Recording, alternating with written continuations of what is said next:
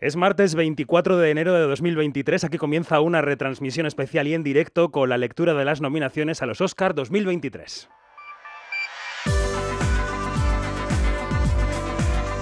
Quinótico. Cine, series y cultura audiovisual con David Martos. Onda Cero. Buenas tardes, es el gran día del cine, solo por detrás de la propia ceremonia de los Oscar que viviremos el día 12 de marzo. Es el día de la lotería, es el sorteo de la Champions para los futboleros o el Benidorm Fest para los eurofans. Es el día en el que conocemos quiénes son las nominadas y los nominados a los Oscar. Estamos muy pendientes de esos cuatro cortos españoles prenominados en la categoría de mejor cortometraje de ficción y de una carrera de premios que este año es muy incierta. Todo a la vez en todas partes sería la gran película indie-indie de la temporada, pero ahí está Almas en pena de Inisherin, que podríamos llamar la película indie clásica del año. Y también está Spielberg, para clásico él, con su mirada a la infancia desde los Fableman, y los dos taquillazos del año que han acumulado más prestigio del que se podía pensar. Top Gun Maverick y Avatar El sentido del agua. Estos son los contendientes que ahora sin saber qué ha votado la academia, nos vienen a la cabeza, pero seguro que a partir de las dos y media, una y media en Canarias, habrá olvidos, habrá sorpresas y sobre todo mucha emoción. Soy David Martos y esto es Quinótico. Quinótico, Onda Cero. Cuando apenas pasan dos minutos de las dos de la tarde, la una en Canarias, os damos a todas y a todos la bienvenida. Si nos escucháis en directo es que habéis entrado en la web de Onda Cero o en la app de Onda Cero o en la web de quinótico.es para conectar con esta retransmisión en directo que correrá a cargo de todo el equipo de Quinótico. Ya sabéis, primera con K y segunda con C, Quinótico. Hoy es un día muy especial para todos los que amamos el cine y puede ser un día muy, muy especial para el cine español. Y todo lo contamos en este especial quinótico, nominaciones a los Oscar 2023.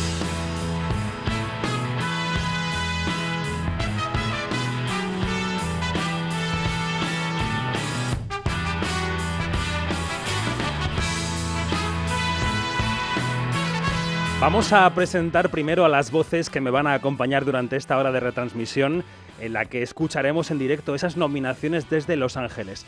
Desde la redacción de Quinótico, nuestra experta en televisión, analista de galas, mujer catódica, María José Arias, buenas tardes, ¿cómo estás? Hola, buenas tardes, muy nerviosa después de esta super presentación que me acabo de hacer. Hombre, claro, es que es mucho más de lo que, o sea, mucho menos de lo que tú mereces, que lo iba a decir al revés. Nuestro experto en la carrera de premios, que deja aparcado el Festival de Sundance por unas horas para hablar de su pasión, de los Oscar, es Dani Mantilla. Buenas tardes. Buenas tardes, pues aquí ando más nervioso que la propia Ana de Armas, eh, que estará eh, levantándose ahora en Los Ángeles viendo eh, a ver si su nombre sale. Pero ¿cómo puede ser que estés nervioso después de tantos años siguiendo esto? ¿Cómo puede ser? pues espero seguir estando nervioso. Pero bueno, ya pido perdón por adelantado si en algún momento se escucha una teclita, pero es que claro, Hay que mucha emoción, mucha subir las nominaciones, claro. Claro, claro. Y siempre que hay noticia en Quinótico en Onda Cero, está ahí al pie del cañón nuestro hombre de las noticias, que es Iñaki Mayora. Buenas tardes, ¿cómo estás? Buenas tardes, David. Buenas tardes a todos. ¿Qué tal? ¿Estás nervioso tú o qué? ¿Quieres saber? ¿Quieres saber? Eh, siempre. El día de hoy yo creo que es eh, puro nervio para todos los que seguimos la carrera, todos los que nos gusta el cine. Yo creo que es el día de nervios. Eh, como decías antes, como el eurodrama, pero los eurovisivos, que siempre hay drama. Pues para nosotros siempre hay drama. Esperemos que haya drama, esperemos que haya sorpresas y que no sea pues, nada aburrido. Efectivamente. bueno, hay que nombrar también a nuestro hombre la sombra, el hombre que mueve las redes y la portada de Quinótico ahí de forma invisible, que es Luis Fernández, aunque él es tan bello como persona, ser humano y cacho de carne que da pena que sea invisible, pero Luis Fernández, ahí está. Luis, un beso desde aquí. Este es el equipo de Quinótico que va a estar aquí la próxima hora con vosotros, con vosotras hasta las 3, las dos en Canarias. Así que em, yo creo que ya hay que empezar a debatir desde ya y hasta las dos y media, que es cuando escucharemos la primera batería de nominaciones desde Los Ángeles. Dani Mantilla, deja de teclear. Sensaciones. ¿Qué puede pasar hoy? ¿Qué te dice el cuerpo? ¿Qué te, dice ese cuerpo que ya ha vivido tantas nominaciones? A ver. Eh, pues vamos a saber hasta qué punto eh, mm, cuáles son las películas que salen más reforzadas de las nominaciones. Ha habido dudas con los gremios, con Spielberg después de ser súper ignorado en los BAFTA, pero queremos empezar este anuncio de las nominaciones recordando que líder en nominaciones no quiere decir líder eh, favorito, vamos, para ganar el Oscar el próximo 12 de marzo. Veremos lo que pasa, aunque muchas apuestas dicen que debería ser la película de Martin McDonagh la que lidere las candidaturas hoy. Bueno, eso es verdad, eso pasa en todas las galas, ¿no? En los Goya, en los Feroz, siempre decimos los periodistas cosas como lidera las nominaciones eh, tal película y luego gana otra, ¿no? Y hay algunas que se van de vacío, sin ningún tipo de premio. Em, Iñaki, ¿tú qué? ¿Tú qué sensaciones te da esta tanda de nominaciones que estamos a punto de conocer? ¿Por dónde te huele a ti la carrera en este punto? A, nada, a 25 minutos de, saber las primeras nominadas. Pues mira, va a sonar un poco mal, pero me, me huele demasiado a hombre por lo que estamos eh, viendo en todos los gremios y todos los premios anteriores. Eh, por triste que nos parezca, parece que va a haber poca representación de mujer, de películas de mujeres entre las nominadas. Ojalá me equivoque, pero creo que yo creo que puede ser el titular del día. Mm. Maríajo, yo sé que tú estás siempre más pendiente de las series, pero eh, luego hablaremos eh, de lo que significan los Oscars y lo que significa su gala, ¿no? Porque has estado bicheando y claro, es que el formato gala está un poco en decadencia, ¿no?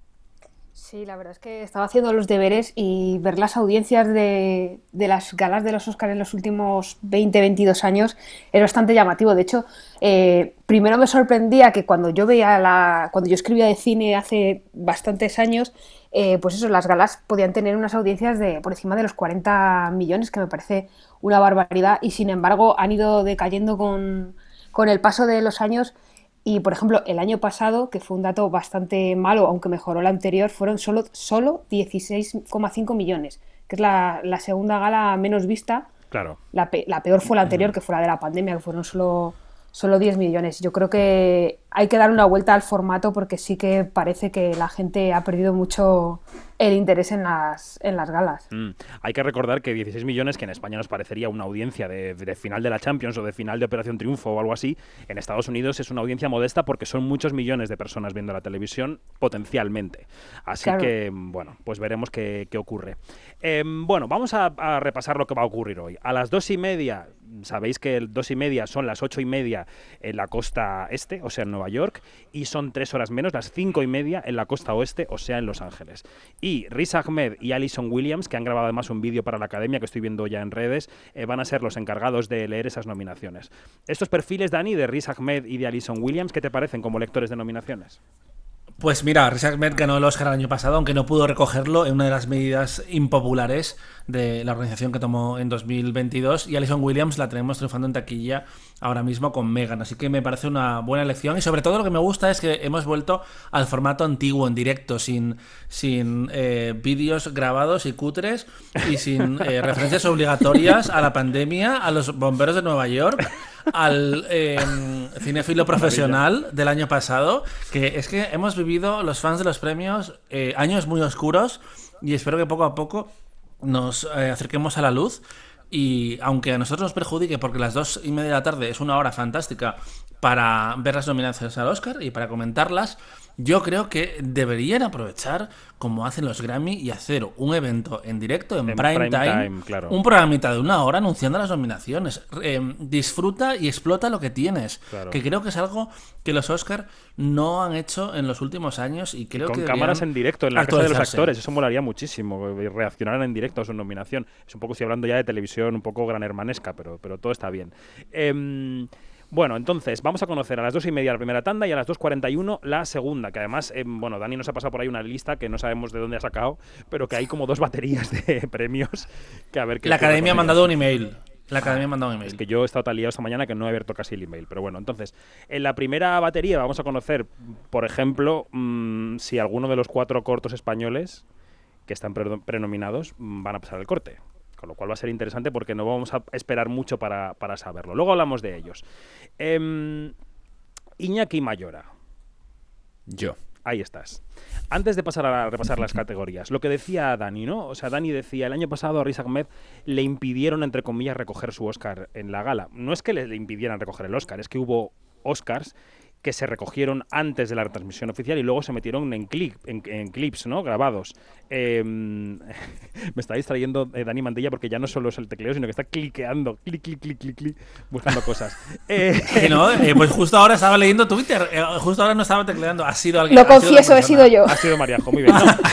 Iñaki, parezco Janina Pérez Arias distrayéndome en pleno discurso. Eh, Iñaki, a ti, eh, claro, este año se ha acabado eso. ¿Te parece buena medida que hayan acabado los premios en diferido y que este sea todo en directo este año?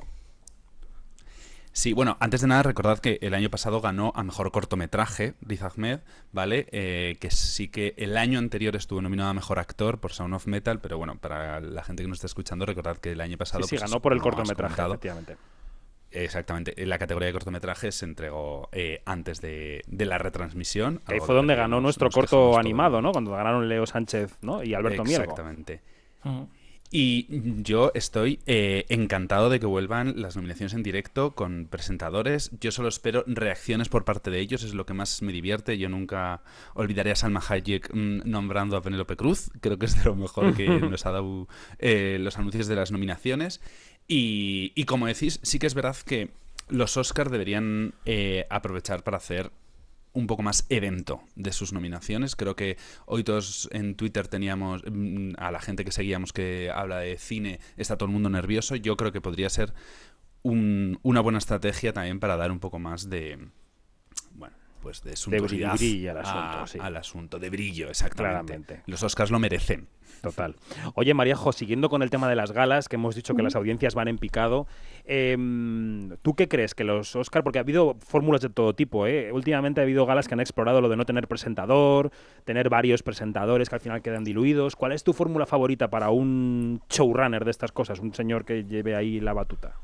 Pues mira, la verdad es que no está muy claro qué funciona mejor o qué funciona peor. Eh, hay quien dice que depende de los títulos que estén nominados, así despierta el, interés de los espectadores o el presentador, pero es verdad que desde 2018 probaron a no, a no tener presentador por aquel, aquella catombe que hubo en 2019 con, con Kevin Hart, que bueno, descubrieron unos, aparecieron unos tweets homófobos, entonces se quedó sin presentador. Aparecieron, comillas, comillas. Aparecieron ahí, alguien los descubrió, alguien olvidó borrarlos. Y, y entonces se quedaron sin presentador, entonces probaron a hacerlo sin presentador, no fue mal del todo. Eh, el siguiente año volvieron a intentarlo, nuevo pinchazo en audiencia. Y el año pasado retomaron los presentadores y apostaron por tres, que fueron Regina Hall, Amy Summer y Wanda Sykes. Y este año lo que han hecho es que vuelven al modelo de un único presentador. Y yo creo que quizá en un intento por retomar el contacto con, la audiencia y recuperar espectadores después de los últimos años, han fichado a Jimmy Kimmel, que es la tercera vez que, que los va a presentar y que cuando lo hizo en 2017 y en 2018 no tenía estas cifras astronómicas que hablábamos antes de 40 millones, pero sí que en 2017 eh, rondó los 33, en 2018 bajó a. Pero es una cara conocida y segura, ¿no, claro, Que decir, la gente lo conoce y encima lidió con el, con el Envelope Gate. Eh, sí, y además es un tío divertido, que es fácilmente reconocible para los, los espectadores estadounidenses, que les ha funcionado bien en otras ocasiones y centra la atención en él. Yo creo que eso al final es como un reclamo, ¿no? La figura de Jimmy Kimmel es muy importante en la televisión de Estados Unidos. Fuera de Estados Unidos también es, conocido. Yo creo, aunque solo sea por los, vídeos virales que salen de, su programa de entrevistas a, personajes públicos, a, celebrities, yo creo que es una apuesta que les puede salir bien. Luego veremos. A ver qué pasa, a ver qué pasa. Vamos a empezar a repasar ya las categorías que conoceremos a partir de las 2 y media. Son las 2 y 13 minutos de la tarde, la 1 y 13 en Canarias. Quedan 16 minutos y medio para que empiece a llegarnos sonido de Los Ángeles. Una de las categorías que van a empezar a ser desveladas a esa hora, a las 2 y media, es la de mejor actor secundario, Dani. En tu pronóstico, el pronóstico que hacías en quinótico.es esta semana, eh, dabas cinco nombres. Dabas el nombre de Kehui Kwan, por todo a la vez en todas partes, Brendan Gleeson y Barry Keoghan, por Almas en Pena de Inisherin, y dos actores de Los Fableman, la película de Steven Spielberg, que son Paul Dano y Jude Hirsch, que además ganó el Oscar, estuvo nominado en el año 81, me parece, ¿no? Por Gente Corriente. Em, de estos cinco, eh, ¿cuál crees que se puede caer? ¿Se va a caer alguno? ¿Apuestas por los cinco? ¿Cómo lo ves? Eh, se puede caer Jude Hirsch perfectamente. Es una apuesta que ha aparecido mucho en, los, en algunos medios especializados en Estados Unidos en los últimos días. Eh, sería un récord si está nominado porque hace 42 años de su eh, primera nominación y nunca ha pasado tanto tiempo entre una candidatura y otra. Así que es uno de los datos históricos que se pueden batir. La escena que tienen los Fableman es maravillosa, es decir, que tiene muy poco metraje, pero es una escena que te quedas con ella en la cabeza, sin duda. ¿Te acuerdas? Es un veterano y les gusta reconocer ese tipo de perfiles, pero al mismo tiempo eh, que las nominaciones se queden en tres películas no es muy habitual. atentos al nombre de Brad Pitt, eh, porque es una estrella de Hollywood haciendo una estrella de Hollywood y esas cosas les encantan. Claro. Y Ben Whishaw quizás. O el nombre que más ha sonado realmente en los precursores, Eddie Redmayne por El Ángel de la Muerte, que ha estado en casi todas partes de los, de los gordos, salvo los Critics' Choice. Bueno, eh, Iñaki eh, y María José, ¿has visto alguna de las películas? Que ya no controlo quién ha visto cada una. ¿Algún favorito en esta categoría de mejor actor secundario? Venga, Iñaki. Eh, bueno, yo de las de las que posiblemente salgan nominadas, eh, solo he visto toda la vez en todas partes. las otras dos todavía no han llegado a España y no he podido verlas todavía. Eh, dentro de las que están de las, sí, de las, potenciales. Eddie Redmayne me parecería una opción correcta. No decir que me mataría como opción, pero me parecería una opción correcta. Y sí que reconozco que Brad Pitt para mí es lo mejor de Babylon. Entonces sí habría una.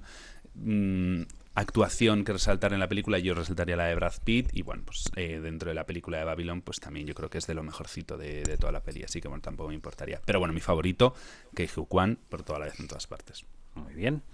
Bueno, una categoría que también vamos a conocer a las dos y media es mejor actriz de reparto, eh, mejor actriz secundaria. Y las cinco que, mm, que, Dani destaca en su artículo son Angela Bassett, que ha cogido mucha fuerza en la temporada de premios por Black Panther Wakanda Forever, Kerry Condon por Almas en Pena de Inisherin, Jamie Lee Curtis por Toda la vez en todas partes, Dolly de León por El Triángulo de la Tristeza, la película de Ruben Oslund, y Hong Chau, secundaria en La Ballena de Whale, que llega esta misma semana a los cines españoles. Como opciones eh, alternativas das a Michelle Williams, a Stephanie Shu y a Karim Mulligan por al descubierto. A ver, Dani, este, este berenjenal, ¿cómo lo deshacemos? Venga. Pues es un berenjenal porque está eh, la incógnita de Michelle Williams, que se, presentó a Mejor eh, Actriz Protagonista, pero es run run también de que puede estar nominada en la categoría de reparto, como pasó hace dos años, al año de la pandemia, con la Keith Stanfield, el protagonista de eh, Judas and the Black Messiah, no me acuerdo el título en, español. Y luego aquí hay un nombre que a mí me encanta. Eh, he hablado de las nominaciones al Oscar con ella, pero eh, mm, me quedé con ganas de no apostar por, su nombre, como es Jamie Lee Curtis ¿Por qué? en toda vez en todas partes. Porque está en la película adecuada, y es una de esas eh, estrellas de Hollywood que nunca ha sido reconocida por la academia, pero ni, ni el personaje ni su propia interpretación me parece tan memorable en, realidad.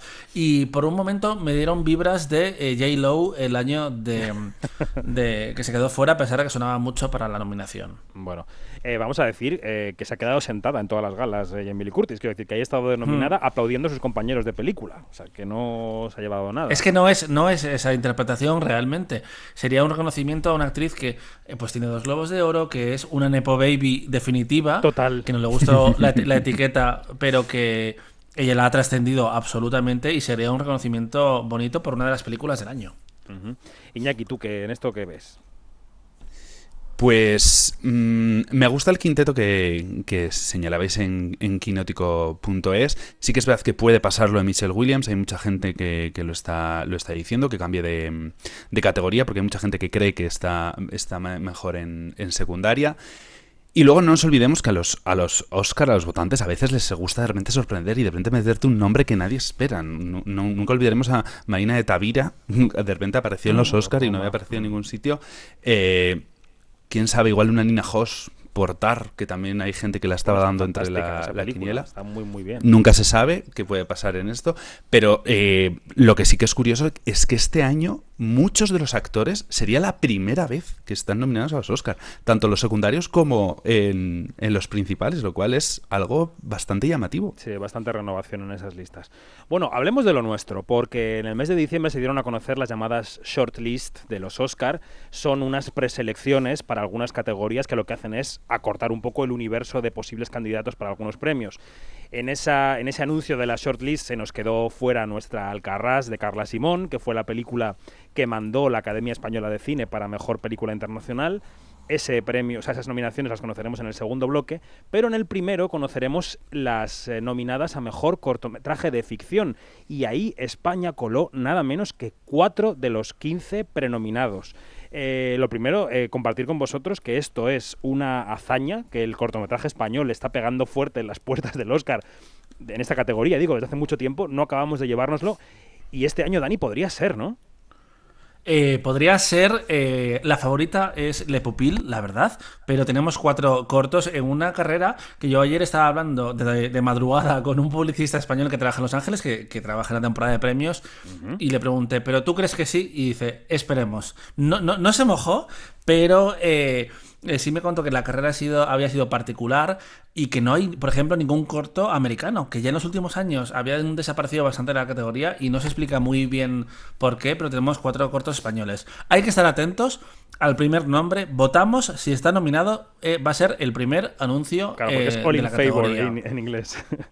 Y de los últimos serían El Tratamiento y Tula. Y ahí entre medias tenemos Plastic Killer. Así que lo de los apellidos es muy importante porque, salvo los años en los que eh, se ha puesto travieso el orden, en el orden alfabético los Oscar, eh, es una pista para saber inmediatamente que alguien se ha quedado fuera. Claro. Eh, vamos a recordar nombres otra vez y directores. Votamos es de Santiago Requejo, El Tratamiento es de Álvaro Carmona, Tula es de Beatriz de Silva y Plastic Killer es de Josep Pozo. Y es verdad que esta categoría se ha convertido un poco como en un reflejo en corto de la categoría de mejor película internacional. Y eso la verdad es que es maravilloso para los cortometrajistas y, mujeres, hombres de todo el mundo, ¿no? Porque eh, es una manera de llegar a los Oscar eh, impresionante. Y yo creo que tener 4 de 15 en la lista... Eh, bueno, aunque solo sea por estadística, pues nos hace soñar con que por, lo menos tendremos un mm. nominado. saldríamos con algo, ¿no? Mariajo, porque hay que cruzar los dedos de los pies incluso. A ver si... Yo creo que sí, ¿no?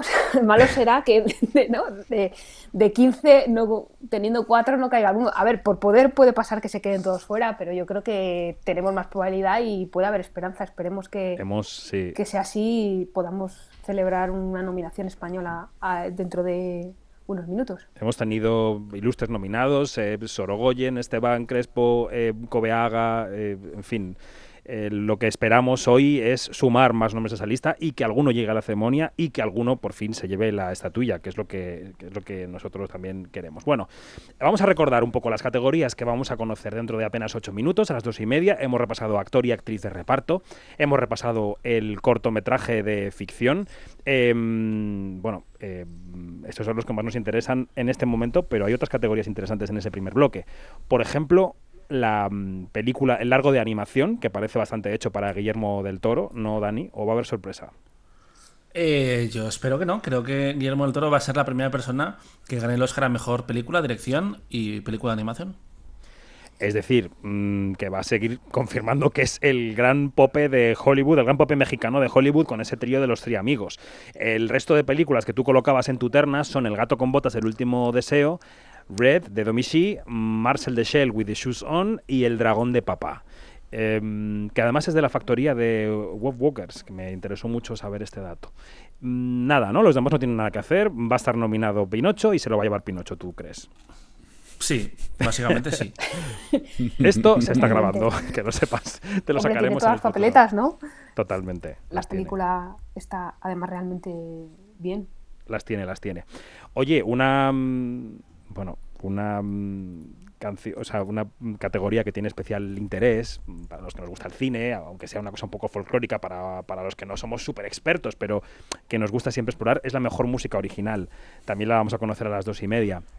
Em, podrían ser nominados Babylon, Justin Hurwitz, que además tiene ecos en la banda sonora de La La Land, quien ha visto la película los puede percibir, Alexandra Desplat justamente por Pinocho, de Guillermo del Toro, Hildur Gunnadóttir por Ellas Hablan, la película de Sarah Polley que se ha ido desdibujando un poco en la temporada de premios. El veteranísimo John Williams por los Fableman de Spielberg, que ya ha dicho que no se va a retirar después de Indiana Jones, a ver qué pasa. Y Carter Burwell, que siempre es muy clásico en sus composiciones, con Almas en Pena de Inisherin. Em, en este caso, Dani, ¿por dónde ves que van los tiros? ¿O hay alguno que pueda ser reemplazado por otro?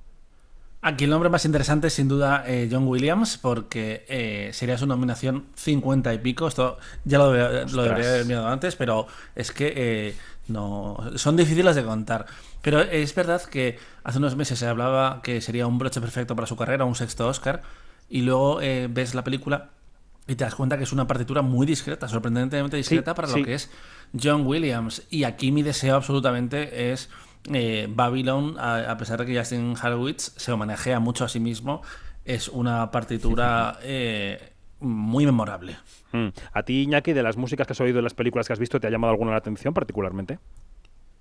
Hombre, yo creo que mm, Justin Hurwitz eh, por Babylon es una opción clara. Además, yo creo que sales de la película y todavía te, resuenan las, trompetas y las canciones, eh, o sea, y la música en la cabeza, por lo cual yo creo que es una bueno, pues sería una, buenísima opción para mí. Y sí que es verdad que el Pinocho Guillermo del Toro también me, me cautivó. Me cautivó, me gustó mucho como película y sí que es verdad que la banda sonora y la canción, que sé que no hemos hablado todavía de ella, también es, preciosa. Hmm.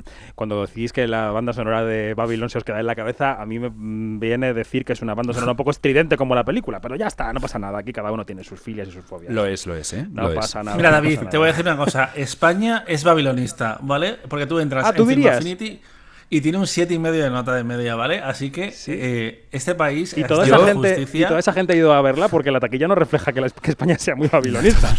está, está creciendo. Yo fui a verla y eh, soy Tim David. ¿eh? O, se, la han pirateado o hablan de oídas. Vuelan puñales por la espalda ahora mismo. Totalmente. Bueno, los guiones. Los guiones también van a, van a formar parte de este primer bloque. El guion original y el guion adaptado. En guion original están los Daniels, por toda la vez en todas partes.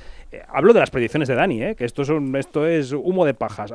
Eh, Martin McDonagh por Almas en pena de Inisherin, Todd Field por Tar, esa película en la que Kate Blanchett hace de una directora de orquesta, Steven Spielberg y Tony Kushner, que raramente se queda fuera de los Oscars por los Fableman, y Ruben Oslund, el ganador de la Palma de Oro en Cannes, por El Triángulo de la Tristeza. Y pones como alternativa a Charlotte Wells, menos mal que hay, empiezan a aparecer mujeres aquí, porque los premios, como decíais antes, son muy masculinos, por After Sun. Categoría de guion original. Dani, ¿qué pasa con esto? Eh, pues la duda es el último hueco del quinteto, que son o After Sun o El Triángulo de la Tristeza, porque las otras cuatro películas son bastante favoritas en esta edición y, parece claro que su presencia... Eh, y la duda es si puede haber rescate en el último momento de la rama más arty de la academia con After Sun, que es una película que ha enamorado a la crítica, pero que después a la hora de la verdad en los premios industriales se, ha quedado atrás. Y... Yo creo que no, porque Ruben Oslund es un eh, perro viejo en los Oscars, ya estuvo nominado con The Square y este año mm, tiene su segunda palma de oro y puede estar aquí. Hay gente que apuesta por la película en mejor película, ¿eh? pero, pero bueno, eh, veremos qué pasa con. A ver qué pasa. Ese triángulo de la tristeza. Efectivamente. Vamos a repasar mejor guion adaptado, que nos quedan, si todo va bien y va en horario, unos tres minutos para empezar a escuchar Sonido de Los Ángeles. En guion adaptado, damos como quiniela Ryan Johnson por Puñales por la espalda, El misterio de Glass Onion, que está disponible en Netflix. Samuel D. Hunter por La ballena de Whale, que como digo, llega esta semana a los cines. Sarah Polley por Ellas hablan. Leslie Patterson, Ian Stockel y Edward Berger por Sin Novedad en el Frente, también película de Netflix, ambientada en la Primera Guerra Mundial, Alemania, y el premio Nobel Kazuo Ishiguro por Living, esa nueva versión de la película Ikiru de Kurosawa. Y das algunas alternativas también, Dani. En ese sentido, ¿cuáles son seguras y cuáles darías por un poco ahí de biluchas? A ver, la duda ahora mismo es Sarah Polley por Ellas Hablan, porque Women Talking es una película que empezó fuerte en el Festival de Toronto, se quedó con el segundo premio y se da por supuesto que iba a tener una narrativa potente a lo largo de la carrera. No ha sido así, se ha ido cayendo en muchos premios, en los BAFTA tuvo cero nominaciones y veremos qué pasa en los Oscar. Yo le he dado un par de candidaturas, tres candidaturas concretamente, pero eh, no lo sabemos. Bueno, He escuchado la música de los Oscars y me he puesto nervioso, ¿vale? Ahora eh, cuenta atrás que quedan dos minutos y 30 segundos. ¿Pero qué vídeo tienes puesto? ¿Lo tienes puesto en tu ordenador? Porque te voy a moñar. Que tienes que escucharlo en Onda Cero, Daniel Mantilla. ¿Hay música de fondo, Nacho Arias? Mira, ahí se oye. En muchos sitios. Ahí se escucha ya. Esa música es la música de cuenta atrás de 2 minutos 25, 24, 23 que están poniendo los Oscar. Nos queda tiempo para repasar el mejor diseño de vestuario, porque tú dices que podrían ser candidatas Black Panther Wakanda Forever, todos tenemos en la cabeza el vestuario de, Black Panther, eh, Elvis, que reproduce a la perfección, aunque con los excesos de Baz Luhrmann, la vida del, del rey del rock, eh, Babylon, que nos lleva al Hollywood clásico, El viaje a París de la señora Harris, ese remake de aquella TV movie que hizo Angela Lansbury, y Living, que estamos ahí en el Londres de los 50 totalmente. Dani, ¿qué? ¿Esta categoría qué? ¿Qué? Con ella. Pues eh, tengo dudas con Living porque eh, la eh, figurinista es una leyenda absoluta. Sandy Powell ha ganado tres veces, pero es un vestuario que está hecho dentro de los límites del negro, que no es precisamente un color que suele aparecer en esta categoría. Black Panther ya ganó con su primera película, veremos qué pasa aquí. Y tengo dudas con Babylon, por ejemplo, porque es una peli que, por estar ambientada en los años 20, los años 30, sería la candidata perfecta, pero como se ha caído en los últimos meses hay dudas. La Mujer Rey también podría estar, eh, pero puede que se pegue entre sí con em, Black Panther Wakanda Forever, porque eh, lo han contado muchas veces. Es una película que casi nace en respuesta al fenómeno eh, protagonizado por Chadwick Boseman. Vamos a recordar que das también como posibles nominadas en Mejor Maquillaje y Peluquería a La Ballena, a Elvis, a The Batman, a Sin Novedad en el Frente y a Blonde. Es una de las pocas en las secuelas Blonde, ¿eh? Dani Mantilla. Eh, eh, nominado a 8 Ratchis, aunque los Ratchis son lo peor y no deberíamos darle mucha bola. Totalmente. Eh, pero sí, yo apuesto a que estará en mejor maquillaje y mejor actriz, que es un combo que se ha repetido mucho en la historia de la academia. Bueno, y vamos a recordar en los 40 segundos que quedan teóricamente para la emisión de la Academia que el premio Oscar al mejor sonido funde los viejos premios de mejor montaje de sonido y mejor mezcla de sonido. Es decir, que los Oscar, al contrario que el resto de galas del mundo, disminuyen premios. Van a dar 23 en lugar de los 24 que daban antiguamente. Ahora la pantalla se ha ido a negro, también pasó en los últimos 30 segundos el año pasado. eh, está Nacho Arias, nuestro técnico, nervioso porque, claro, cuando los técnicos oyen el vacío, eh, se ponen muy nerviosos, pero no pasa nada, porque los Oscar el año pasado ya lo hicieron, aquí friqueamos, nos quisimos tirar por la ventana y estos 30 segundos también existieron. Es que yo creo que en realidad cuando van a mm. poner los premios son ni 31 y no y media. Eh, suspiráis los tres, ¿no? Queréis saber ya las nominaciones. Ahí están. Escuchamos en directo desde Los Ángeles las nominaciones a los Oscar 2023.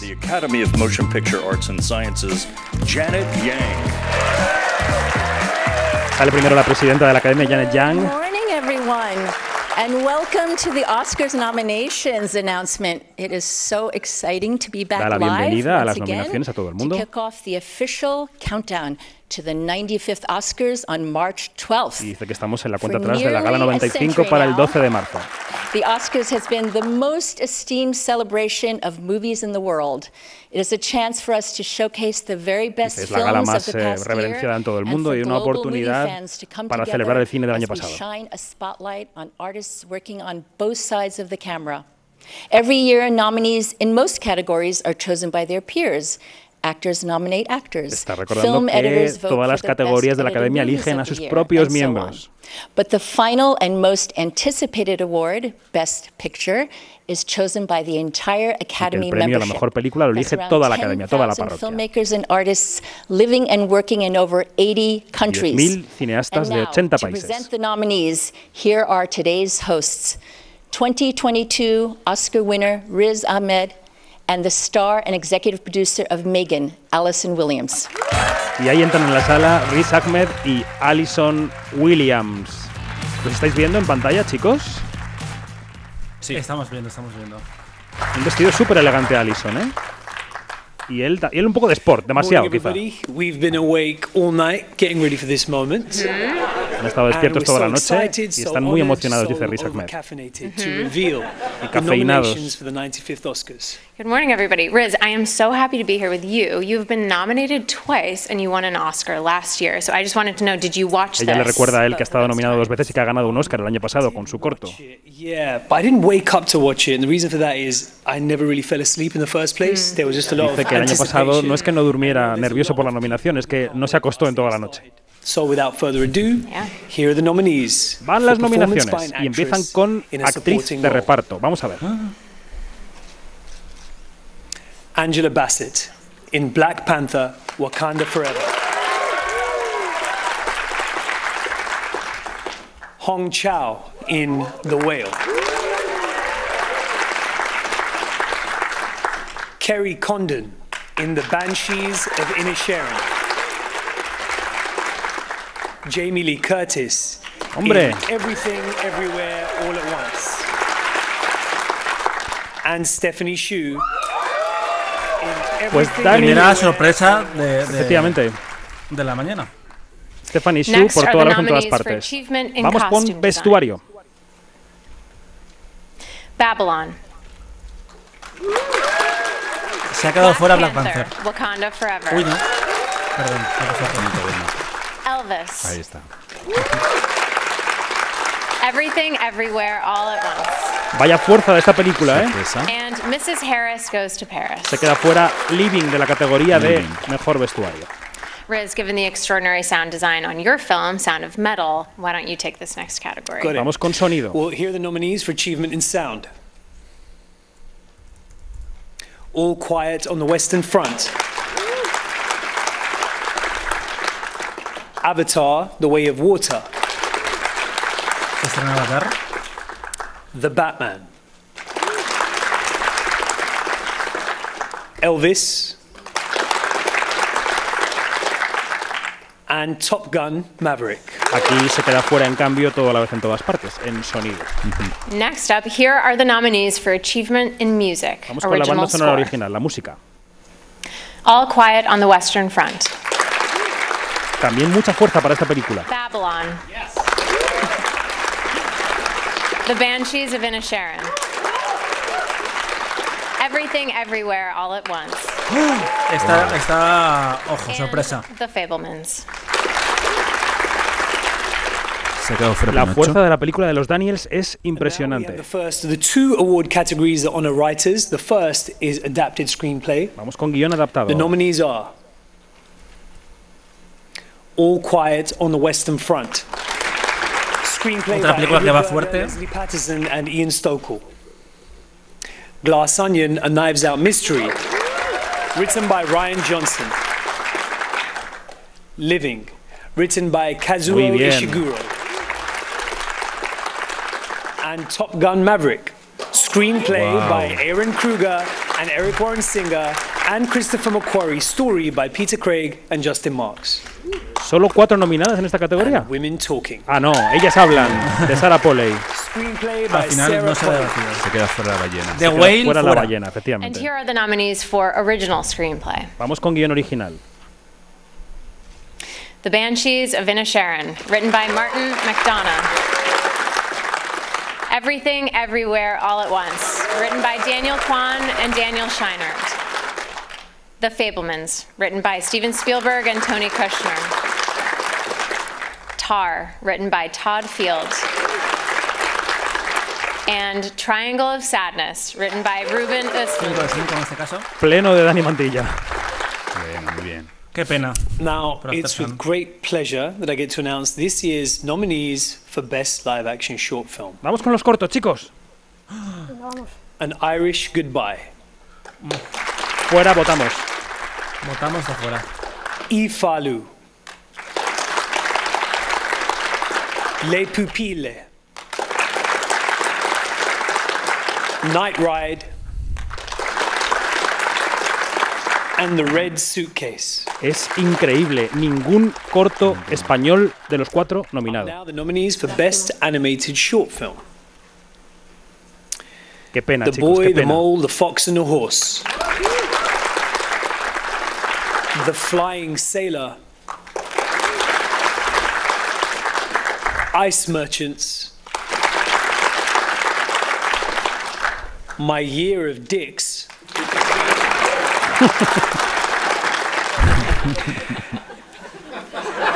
Hay risas porque mi Year of Dicks significa mi año de And- penes, podría significar. ostrich told me the world is fake and I think I believe it. El título es maravilloso, el título de la ostra. El título de la ostra es ma- magnífico. No comment. Here are the nominees for performance by an actor in a Actor de supporting reparto. secundario. Brendan Gleeson in The Banshees of Inisherin. Paul Day no está fuera. Brian Tyree Henry in Causeway. Sorpresón. Sorpresa. Judd Hirsch in The Fablemans. Barry Keoghan in The Banshees of Inisherin. And Ki Hui Kwan in Everything, Everywhere, All at Once. La sopre- sorpresa de Brian Tyree Henry en The Causeway es la noticia This ahora. is a delight. I don't want this to end. I have to say, it's much easier working with you than Megan. She is tricky. Yeah, I heard that she's true. Bueno, están She's not bromeando. around, is she? you promised me that she wouldn't be around. 'cause Yeah, I yeah, Get yeah, yeah, freaked yeah. out by She's the. no, we should be good. We're good. Okay, cool.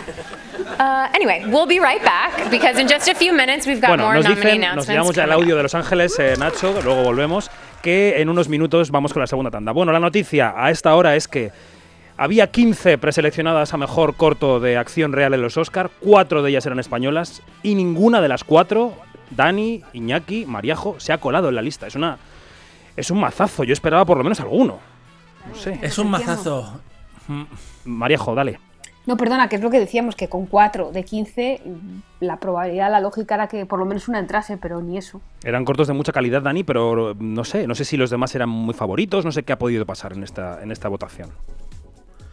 Eh, eh, es cierto que los nombres que habían salido más en las apuestas habían sido Tula y el tratamiento, pero es una pena que este año la generación de cortometrajistas que ha estado nominada eh, en los, de- desde mm, Juan Carlos Fresnadillo no vaya a tener al menos un nuevo acompañante.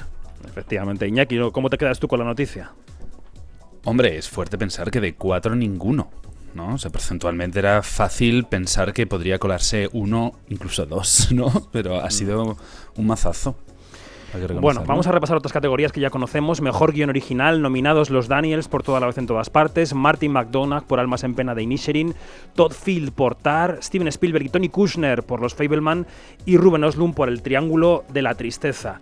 En Mejor guion adaptado, la sorpresa ha sido el guion de Top Gun, pero también están nominados Puñales por la espalda, Sarah Polley con ellas hablan, el guion de Sin Novedad en el Frente, que es una película de Netflix ambientada en Alemania, alemana de producción eh, muy fuerte en las nominaciones, y Kazuo Ishiguro, el premio Nobel de Literatura, que ha vuelto a escribir esa historia de Living. El mejor actor secundario, la sorpresa ha sido eh, Brian Tyree Henry por The Causeway, pero también están uno de los favoritos, que es Hui Kwan, por toda la vez en todas partes, otro que es Brendan Gleeson, por Almas en Pena de Inisherin, junto a Barry Keoghan, otro de los secundarios de la película, y finalmente se ha colado Jude Hirsch, el veterano Jude Hirsch, lo comentábamos antes, aunque deja fuera a Paul Dano.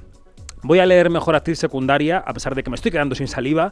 Angela Bassett por Black Panther Wakanda Forever. Kerry Condon por Almas en Pena de Inisherin, con mucha fuerza actoral en las nominaciones y queda el protagonista.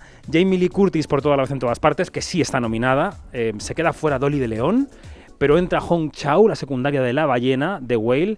Y la sorpresa es Stephanie Shu por todo a la vez en todas partes. Ya estamos en esos 30 segundos de vacío de los Oscar antes de- del vértigo. De los- Eh, del plato fuerte. Primera lectura de esto que hemos conocido, Dani. ¿Qué, qué lees? Eh, todo a la vez en dos partes viene fuerte. La nominación de Stephanie Hasu eh, Su, eh, era muy deseada por Twitter en Estados Unidos, pero no estaba clara. Y que estén las dos actrices es una buena señal, como que esté también eh, la banda sonora, que mm, no estaban las apuestas en absoluto. Bueno, pues volvemos a Los Ángeles porque suena la musiquilla que nos lleva otra vez hasta Riz Ahmed y Welcome back Jason live from Williams. the Academy's headquarters in Beverly Hills, where Riz and I are revealing the nominees for the 95th Oscars. Now, earlier we announced nine categories. Coming up now are the final 14, including Best Picture. Ay, ay, ay, Here are the nominees for Achievement Vamos in con la canción Original original. Song. Applause from Tell It Like a Woman. Diane Warren, otra Gold más. Warren. From Top Gun Maverick. Ahí está Lady Gaga. Lady Gaga, Lift Me Up from Black Panther Wakanda Forever. Rihanna, Natu Natu from RRR. Hombre, RRR se estrena. And This Is a Life from Everything Everywhere All at Once. Madre Wow. mía. Van a por todas. Now, next up, the nominees for Best Documentary Feature Film Vamos con el documental. Pinocho tampoco está. All That verdad. Breathes. All That Breathes, documental de HBO Max. All the Beauty and the Bloodshed. La belleza y el dolor, ganadora del León de Oro en Venecia. Fire of Love. Fire of Love de Sara Dosa. A House Made of Splinters. A House Made of Splinters. and Navalny. Documental sobre Rusia.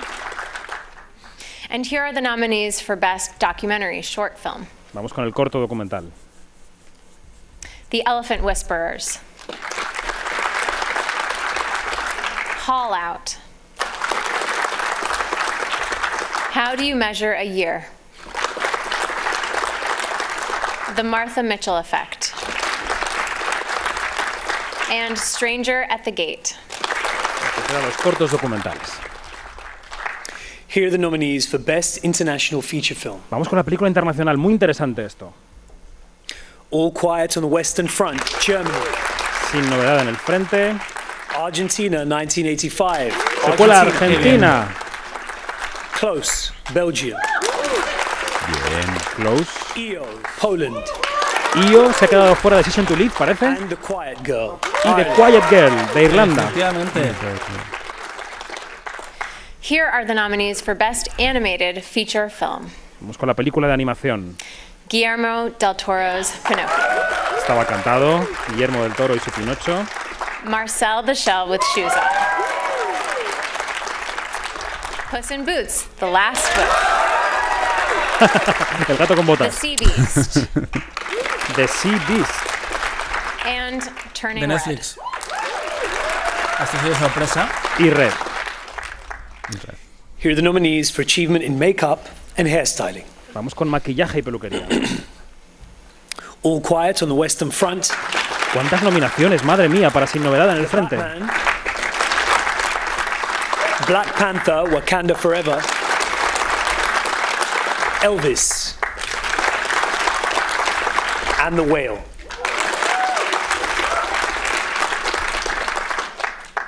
Se queda fuera Blonde. Ver, Here are the nominees for Achievement in Production Design Venga. All Quiet on the Western Front. Madre mía. Avatar, The Way of Water. Babylon. Un poquito de justicia para Babylon. Elvis. La justa, Dani, la justa. and The Fablemans. Se queda fuera Black Panther, el diseño de producción. The nominees for Achievement in Film Editing are Vamos con el montaje. The Banshees of Inisherin, Avatar fuera. Elvis, Everything Everywhere All at Once, Tar, Tar. Sorpresa. and Top Gun Maverick. Top Gun, ahí está, sí señor. Next up, the nominees for Achievement in Cinematography. Vamos con la fotografía. All Quiet on the Western Front. Está arrasando. Bardo, False Chronicle, and a handful of Bueno, mi querida Bardo, muy bien. Elvis. Empire of Light Primera nominación para San Méndez. Primera para entrar, and ¿no? Tar. Y Tar también. Top Gun Maverick, que había sido la favorita de la crítica, se in vacío. Visual Effects. Vamos con efectos visuales. All Quiet on the Western Front, Las palabras del día, ¿eh? Avatar, The Way of Water, The Batman, Black Panther, Wakanda Forever, and Top Gun, Maverick. Bueno, sí está aquí en efectos visuales. It's time for our final four awards. Uh, Here are the nominees for performance by an actor in a vamos con leading role. mejor actor Tom protagonista. Cruise. Austin Butler in Elvis. Colin Farrell in The Banshees of Tom Inisherin. Cruise está fuera. Fuera Tom Cruise, sí. Brendan Fraser in The Whale. Paul Mescal in After Sun. Entra Paul Mescal Bravo. por After. Twitter And está muy Bill contento. Y Bill. Nighy por Living. Qué bien, qué bien. Bill Nye, David, Bill Nye. Sí, señor. And now the five nominees for performance by an actress in a leading role. Ay, qué nervios. Actrices. Kate Blanchett in Tar. Por supuesto, estaba aquí. Anna de Armas. Nuestra Ana de. Armas, nominada. Viola Davis fuera. Andrea Riseborough in To Leslie. Entra Andrea Riseborough con su campaña. Eh, Michelle Ha Williams pasado. Esto es maravilla, ¿eh? ha Michelle Williams. pasado. Michelle Yeoh in Everything Everywhere All at Once. Y por supuesto Michelle Yeoh. Vaya nominaciones, chicos, vaya nominaciones. Just two categories remain. The first is Achievement in Directing. Ay, ay, ay. and the Dirección, nominees dirección, are dirección. Martin McDonough, The Banshees of Inisherin. Martin McDonough. Daniel Kwan and Daniel Scheinert. Everything, Everywhere, All at Once. Ojo, queda fuera el director de Si nos dices en el frente. Steven ¿eh? Si no, el Spielberg, frente. The Fablemans. Steven Spielberg de Fablemans. Todd Field, Tar. No va en orden alfabético. And Ruben Östlund, Triangle of Sadness. Ruben Östlund le roba el puesto a Edward Berger. Now the final category. Vamos con la mejor Here are the 10 nominees for Best Motion Picture of the Year. All Quiet on the Western Front, Malte Grunert, producer. Avatar, The Way of Water. James Avatar Cameron and John. Landau producers. The Banshees of Inisherin, Graham Broadbent, Pete Chernine, and Martin McDonough, producers. Elvis, Baz Luhrmann, Catherine Martin, Gail Berman, Patrick McCormick, and Skylar Weiss producers. Everything Everywhere All at Once, Daniel Kwan, Daniel Scheinert, and Jonathan Todo Wong, la vez en todas partes producers. está ahí, sí, señor. The Fablemans, Christy McCosco Krieger, Steven Spielberg, and Tony Kushner producers. Ha pasado. Tar, Todd Field, Alexandra Tar. Milchon, and Scott Lambert, producers. Top Gun Maverick, Tom Cruise, Gun nominada. McQuarrie, David Ellison, and Jerry Bruckheimer producers. Quedan dos huecos. Triangle of Sadness. Oh, el Triángulo de la Tristeza. Nominada. And Women Talking, ¡Wow! Didi Gardner, Jeremy Kleiner, and Francis Se McDormand quedan producers. fuera La Ballena y Babylon. This was such an honor and huge Y ya están las congratulations to all nominaciones the de los Oscar. Estas han sido las nominaciones de los Oscar 2023. Un respiro de 30 segundos.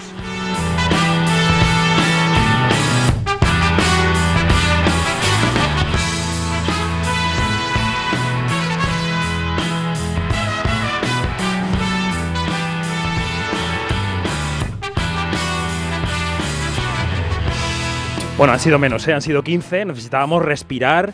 Me imagino a Dani Mantilla contando palitos en las nominaciones, literalmente. Todavía no estoy en esas. es- Estoy to- eh, Estás revisando y, y subiendo. Totalmente. Bueno, eh, María Arias, antes de nada, ha sido un espectáculo esto, ¿eh? Ha sido un espectáculo Sí, de sí, nominaciones. Yo estaba ahí porque, claro, muchas de las películas sabéis que no las he visto, pero claro, os he oído hablar tanto de ellas y os he leído tanto que era como, a ver, ¿y esta que han dicho sale no tal? Y Claro. he de decir que mm, ver las nominaciones me ha retrotraído al pasado y no sabía que The Batman era de, de- que entraba. de Bueno. repente así, de, de Batman. Y es como, ¿perdona? Tenemos. Era de- Era de este año, sí. Tenemos eh, nueve minutos para repasar todo esto que nos ha ocurrido. Voy a repetir las diez nominadas, todo a la vez en todas partes: Almas en Pena de Inisherin, Los Fableman, Top Gun Maverick, Tar, Elvis, Avatar, El sentido del agua, Sin novedad en el frente, Ellas hablan y El Triángulo de la Tristeza. Eh, Dani, no tengo todavía el recuento delante, pero da la impresión de que eh, Sin novedad en el frente ha sido la más nominada, sin duda, parece, ¿no? Sin novedad en el frente y toda vez en todas partes, diría. Y tampoco puede estar muy lejos eh, Almas Perdida, Almas en Pena de Inisherin porque tiene cuatro actores nominados, Claro. recordemos. Así que eso suma. Bueno, ahora haremos recuento, pero vamos a recordar que Ana de Armas, nuestra actriz cubano-española, está nominada por Blonde, una película que ha tenido poquísimo apoyo de los Oscar, pero tiene esa nominación a Mejor Actriz Protagonista, y que ninguno de los cuatro cortometrajes españoles prenominados han pasado el corte y por tanto nuestras posibilidades de Oscar se quedan ahí en lo que pueda tener Ana de Armas de española, que tiene mucho. Vamos a saludar a la directora de la script, María Guerra, que nos escucha ya al teléfono. María, ¿qué tal? Buenas tardes. Hola, ¿qué tal? Buenas tardes. Qué momentos, ¿no? ¿Cómo has vivido este chorreo de nominaciones? No, la verdad es que a mí me parece eh, que por un lado todo a la vez en todas partes es una película de ciencia ficción que se veía venir, eh, que tenía mucho mucho cambio dentro, eh, que, que cambiaron a Jackie Chan por Michelle Yeoh y yo creo que es una declaración de intenciones de sí cine comercial, pero también con un poco de, de originalidad, cabeza y riesgo. Menudo, eh, en fin, Avatar, menudo batacazo de Batman, también batacazo.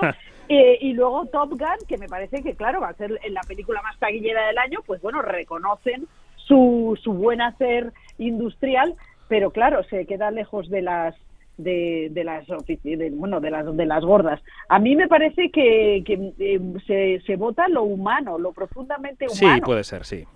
En el caso de, Sin Novedad en el Frente, en lugar de apostar por una, una película en la que lo visual se merienda a lo humano, como fue en 1917, yo creo que, aparte que hay un, yo creo que hay una mirada hacia Ucrania y, y, me parecen unos, unos, unas nominaciones profundamente humanas y, mm. que se han alejado como del oropel. Bueno, lo que, se, lo que salta a la vista, eh, Dani, es que la nominación a Mejor Película se queda fuera de Whale y que en la nominación a Mejor Dirección, recordamos, están Steven Spielberg, Todd Field, los Daniels, Martin McDonagh y Ruben Oslund, todos ellos hombres. Se queda fuera Edward Berger, el director de Sin Novedad en el Frente, que está nominado en todas partes, casi menos aquí, ¿no, Dani? Eh, así es, se ha quedado fuera en el último momento. Y otra eh, estadística que me parece muy interesante es que Mejor Actor, por primera vez en, 90 años, eh, está compuesta solo por no nominados previamente. Que son Austin Butler por Elvis, Brendan Fraser por La Ballena, The Whale, Colin Farrell por Almas en Pena de Inisherin, Bill Nighy por Living, o Bill Nighy, y Paul Mescal por After Sun. Iñaki, ¿qué te parece esta terna? ¿Cuál es tu favorito? ¿Qué ves aquí? Bueno, pues a ver, eh, mi corazoncito pequeño va con Paul Mescal, obviamente, por esta, por esta película que yo creo que, nos, que todos los que lo hemos visto nos ha llegado al corazón. Y me tengo que reconocer que me faltan eh, todavía ver a Colin Farrell, pero mm, todo el mundo dice que está, que está maravilloso. Pero bueno, ojalá Paul Mescal tuviera ese hueco que no creo que lo tenga entre los tres favoritos, que sabemos que son Austin Butler, Colin Farrell y Brendan Fraser. ¿Cómo ves tú los actores, María? ¿Cuál, ¿Qué te parece esta nominación de estos cinco hombres? Eh, bueno, me parece muy interesante que, haya habido rotación. Yo creo que Brendan Fraser, la película es tan excesiva eh, que se puede ir por la borda, eh, teniendo en cuenta que la academia tiene 10.000 miembros y que son muchos no americanos, hay una nueva sensibilidad. Entonces, bueno, yo creo que a lo mejor Colin Farrell, que es, es de dentro y de fuera, eh, puede ser como, desde, a mí me parece que podría ser el, el favorito porque es de casa, digamos. Es de casa y ha hecho una película muy sensible sobre unas masculinidades eh, torpes y tiernas. Bueno, las actrices son Kate Blanchett por Tar, Michelle Yeoh por Toda la vez en todas partes, Michelle Williams se cuela por Los Fableman, no está nada de armas por Blonde, y Andrea Riseborough, que la película se llama To Leslie, ¿no, Dani? La que ha conseguido la nominación. Qué maravilla. Eh, es, la que yo decidí no ver en el Festival de Gijón. Estaba en Gijón, había un pase y dije, esta película evidentemente no va a llegar a nada, ¿para qué la voy a ver? pues mira. De hecho es que no iba a llevar a nada hasta que se orquestó en los últimos días una campaña absolutamente fascinante en la que las estrellas de Hollywood fueron las que acompañaron a eh, porque había hecho una película muy pequeña, sin una gran máquina detrás, y ha sido el efecto boca-oreja lo que ha hecho una nominación que realmente es histórica. María, ¿tú cómo ves a las actrices de esta terna? Bueno, yo creo que todo está entre Kate Blanchett y Michelle Yeoh. Eh, yo creo que eh, los Oscars se han, se han, esforzado en ser diversos. Este año han puesto mucha la mirada eh, en, lo, en, lo, asiático y luego también en las mujeres mayores. Estaban hablando los de ABC que hay muchas mujeres de sesenta y tantos. Yo creo que es el año de Michelle Yeoh Claro, Kate Blanchett es, es, muy de Oscar su papel de directora de orquesta em, em, maltratadora y tal, eh, y, me parece que, que, todo está entre ellas, con lo cual es maravilloso porque le da una emoción ¿no? al, al, al premio y, bueno, yo, claro, es que Kate Blanchett que va por el tercero. Claro, sí, sí, es que va, lanzada. Oye, nos quedan dos minutos de programa, tenemos que terminar este directo, pero quiero comentar la mejor película internacional. Ahí están sin novedad en el frente, que hace, que está en todas las categorías en las que está, y aparte en la internacional, se hace un Parásitos. Argentina 1985, Close, EO de Jerzy Skolimowski, y se queda fuera Park Chan-wook con Decision to Live, que le ha ido bien este fin de semana en taquilla en España, y entra The Quiet Girl de Irlanda. María, ¿cómo ves esto antes de despedir? Y Bardo, Bardo, Bardo se queda fuera. Y Bardo se queda fuera, que es mi favorita también.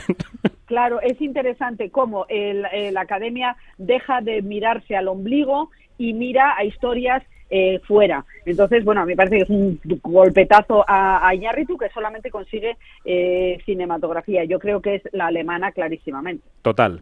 Pues María Guerra, directora de la Script, gracias, un beso enorme como siempre. Gracias, chao. Hasta luego. En el último minuto, eh, Mariajo, Iñaki, Dani, titulares. Mariajo, ¿qué, ¿qué extraes de todo esto que hemos vivido aquí en este programa? Yo me quedo con la nominación de Argentina a 1985. y Iñaki, ¿cuál sería la tuya? Bueno, como he dicho antes, mm, sigue oliendo a hombre y mm, ninguna mujer afroamericana en mejor actriz, cuando había dos entre las favoritas, también lo, lo, dejó caer. Es un titular también muy, muy interesante. Dani, te puedes extender un poquito más si quieres. A ver, Dani, ¿qué lees de esta jornada? Eh, pues básicamente que se confirman los nombres de los que estábamos hablando y eh, todas, todas partes, Almas en pena de Sharing. las reglas del juego han vuelto a cambiar en los Oscar con esta nominación de, de Andrea Riseborough, que me tiene completamente eh, fascinado. Y Ana de Armas está nominada, que eh, a efectos prácticos suma como una nueva nominación para el cine español. Efectivamente. Bueno, pues el titular sería que sin novedad en el frente, toda la vez en todas partes y Almas en Pena de Inisherin dominan estas nominaciones a los Oscars 2023. Dani, Mariajo, Iñaki, gracias. Hasta pronto. A vosotros. Adiós. Hasta luego.